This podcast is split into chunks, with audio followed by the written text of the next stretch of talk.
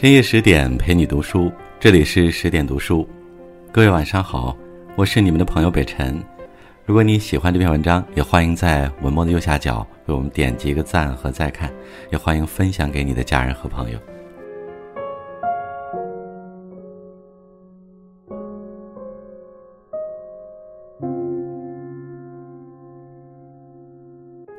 有人用这样一句话总结现代人。想躺躺不平，想卷卷不动，看似无解的命题背后，其实藏着一个很现实的问题：究竟是选择一成不变的生活，还是为了所谓的理想而奔赴一场不确定的未来？早在一九八九年，英籍作家石黑一雄就在他的作品《长日将近》中替我们回答了这个问题。小说主人公史蒂文森是一位恪尽职守的管家。他将自己的青春年华都贡献给了达灵顿府，可历经风云变幻，回首之时，他却发现自己的人生什么也没留下。为了填补心中的遗憾，他决定听从新庄园主的建议去旅行，既为了邂逅掩埋在记忆深处的敌人，也为了重塑一个全新的自己。旅行结束后，史蒂文森偶然碰见了一位老叟，老叟对他说。你得学会享受你的人生，傍晚是一天中最美好的时光。你已经做完了一天的工作，该是你搁起脚来好好享受一下的时候了。那一刻，史蒂文森终于明白，人生就是一场取舍，无论怎么选都会有遗憾。但往事暗沉不可追，来路未来不可求。既如此，接受当时当刻的一切，就是最好的人生态度。老史蒂文森先生从上一雇主家里离职后，便在儿子史蒂文森的引荐下进入了达灵顿府工作，只是职位从管家变成了男仆。但职位高低并不影响这位老管家对工作的热情。一次席间，众人正在讨论成为一名好管家的必须品质是什么。老史蒂文森听后也加入了话题，并向大家讲述了自己的一段亲身经历。他在印度当管家时。有次在餐厅看见了一只老虎，但他丝毫没有慌张，只是径直走向庄园主。为了不吓到在场的宾客，他用十分沉稳的语气说道：“餐厅看起来似乎有一只老虎，也许老爷不会介意用一下枪。”接下来，餐厅响起了三声枪响，而后他镇定自若地告诉在场宾客：“晚餐会照常进行，好像什么事儿都没发生。”讲到这儿。老史蒂文森开怀大笑，仿佛在炫耀一件引以为傲的成就。正当他沉浸在赞许声中时，仆人铃却不合时宜地响了起来。老史蒂文森只好起身去打扫卫生。由于记忆力衰退，老史蒂文森不慎将打扫工具遗忘在楼梯间，而这一幕正好被女管家肯顿发现。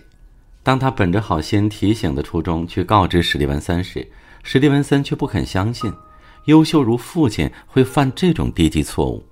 然而，正是史蒂文森一厢情愿的认可，最终酿成了一辈子也无法挽回的严重后果。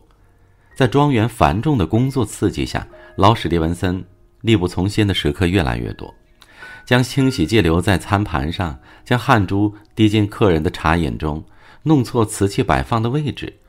史蒂文森一次次地帮父亲掩盖过失。当肯顿一遍遍地劝告他，不管你的父亲以前有多优秀，他现在都不具备从前的能力和力气了。史蒂文森非但没有感激对方，反而认为肯顿在破坏父亲在他心中的权威形象。但之后的事情却让史蒂文森追悔莫及。老史蒂文森在为几位庄园贵客端送茶点时，由于重心不稳而摔倒在地。不久后，老史蒂文森便离开了人世。而这也成了史蒂文森一辈子的痛。其实，这本是场可以避免的悲剧。若是在肯顿小姐提醒之初，史蒂文森就接受父亲变老的事实，或许父亲就不会有失尊严的离开。古往今来，没有人能抵挡住岁月的洪荒。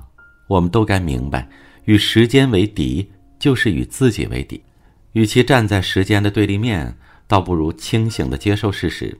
如此，即使不能优雅的老去，至少还可以选择体面的活着。比起父亲，史蒂文森对工作的奉献程度有过之而无不及，这也意味着他对自我的克制更加严苛。得知父亲病危时，史蒂文森正在筹办一项在府内召开的国际会议。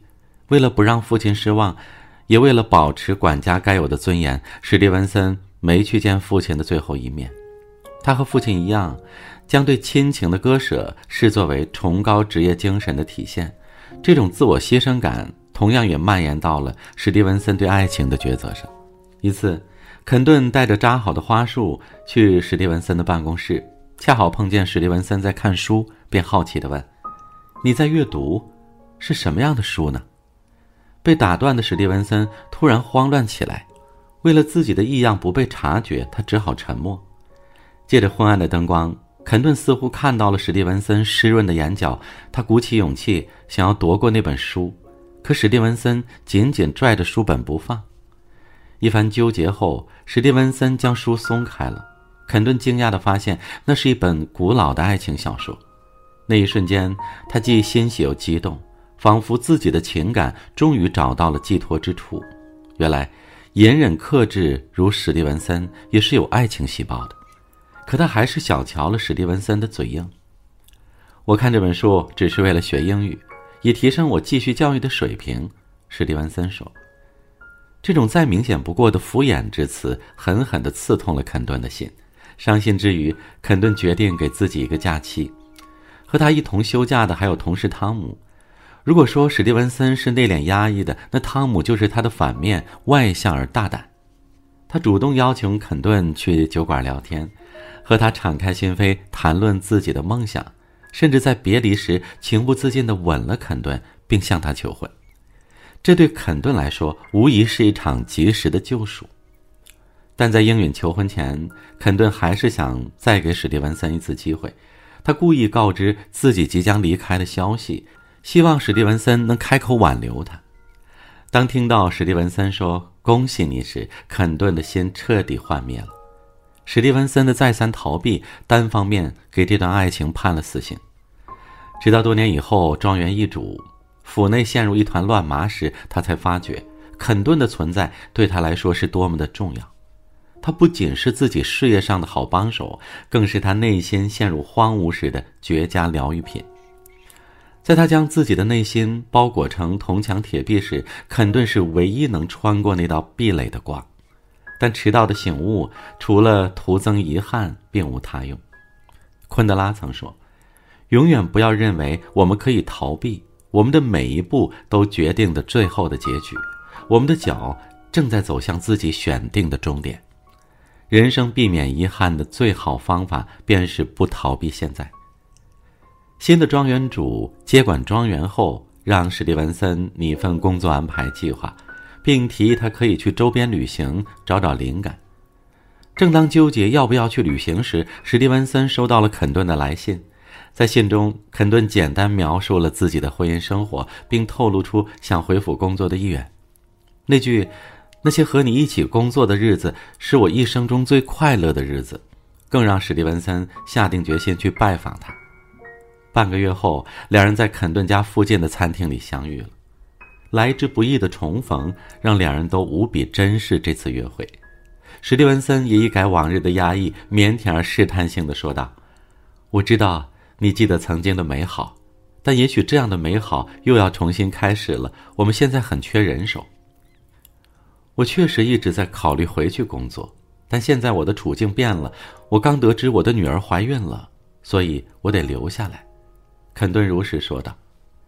尽管难以接受，但良好的修养让史蒂文森很快就调整好了情绪。餐后，两人一同步行去火车站。路上，肯顿再次袒露心声：当年草草结婚，其实只是想气一气史蒂文森，但婚后他并不快乐。直到有了女儿，她才发现，或许丈夫才是她最该爱的人。可即使如此，她也仍觉这段婚姻是个错误。我想，我们都时不时的有这种感觉。”史蒂文森附和道。一时间，两人都陷入了对往事的遐思。最后，肯顿对史蒂文森说：“时光无法倒流，人不能永远沉溺在可能的状况中无法自拔。你应该明白，你所拥有的并不比大多数人更差，或许还更好些，应该要心存感激才是。故事也在此时迎来了尾声。作家苏秦说：“人生总有些悔不当初的遗憾，这就是学费。如果再给一次机会，可能你照样还是会不够珍惜，这就是人性。所以错过的就此别过，未来的敬请期待。谁要是抱着挽回的态度去弥补过去留下的遗憾，结果多半是再次迎来失望。真正通透的人。”都在用接受的心态应对生活的无常。